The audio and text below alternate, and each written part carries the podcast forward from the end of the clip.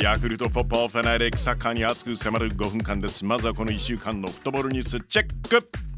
日本代表サムライブルー昨日エル・サルバドルと親善マッチです。はい。結果は6対0日本勝利です。谷口上田久保堂安。中村圭斗古橋もゴール、え、前半早々エル・サルバドルに退場者が出たこともありまして日本。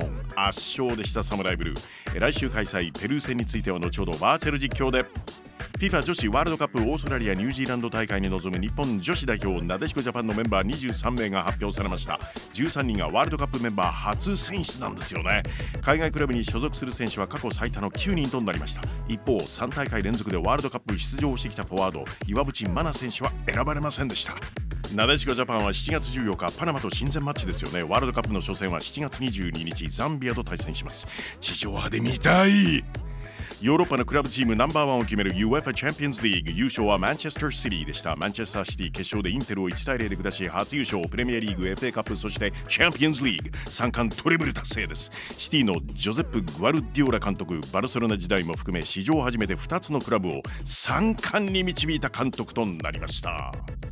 FIFA アンダー20ワールドカップアルヘンティーナ2023の決勝が11日行われましたね。アンダー20ウルグアイ代表がアンダー20イタリア代表に1対0で勝ちまして初優勝おめでとう。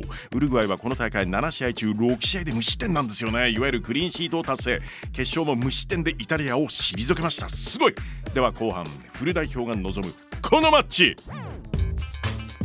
国際親善マッチ。日本代表サムライブルー対ラ・ブランキロハペルー代表。そうユニフォームが白と赤なのでこのラ・ブランキロハが相性なのです。昨日のエルサルバドル戦とこのペルー戦を前に森保監督記者会見でこんなコメントをされているんですね。ワールドカップ優勝世界一を目指すのはチームとして共有しているところ。ベスト8という目標ではなく世界一を目指しながらレベルアップをしていく。ワールドカップ優勝！果てしなく険しく高い頂点へ向け！うわこの親善マッチ。どんな戦いを見せてくれるのか。ちなみに FIFA ランキング日本は20位ペルーは21位です。日本代表サムライブルー対ペルー代表。試合の行方を大胆妄想熱烈応援バーチャル実況。舞台は大阪パナソニックスタジアム吹田チケット完売ですよ。まずは日本一旦ゴールキーパーに戻します。今日のキーパーはおよそ2年ぶりの代表中村康介選手です。ポルトガル一部ポルティモネンセで戦う中村選手です。坊主頭にヒゲちょっとワイルドじゃないですか？中村から新キャプテン遠藤航にパス。遠藤選手英語を学ぶ時に教材としていたのはエド・シーランの曲なんですよね。シュトゥットガルトのチームメイト曰くエンド・シーラン。どこへ出すのか？10番。堂安律にパス。10番をつけることについてこんなコメントが。堂安律にしか出せない色で10番像を作っていきたい。ギラついているね。いいね。堂安律。内側へ切れ込んで狙ったシュート決まったゴーペルーはカタールワールドカップ予選大陸間プレーオフに臨んだんですよね。そこでオーストラリアに PK 戦で敗れ出場を逃したチームです。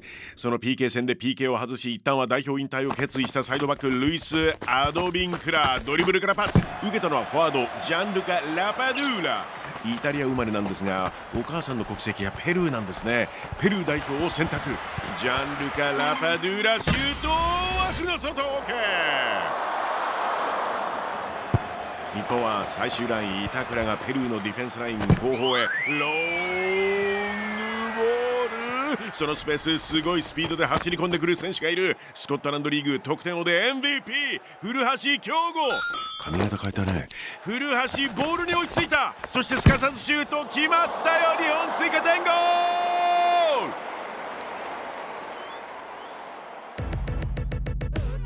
国際親善マッチ日本代表サムライブルー対ペルー代表。実際の試合は日本時間6月20日火曜。午後6時55分キックオフ予定です。ヤクルトフォットファナリックポッドキャストでもお楽しみいただけます。いつでもどこでも何度でも日本熱烈解消渇望してます!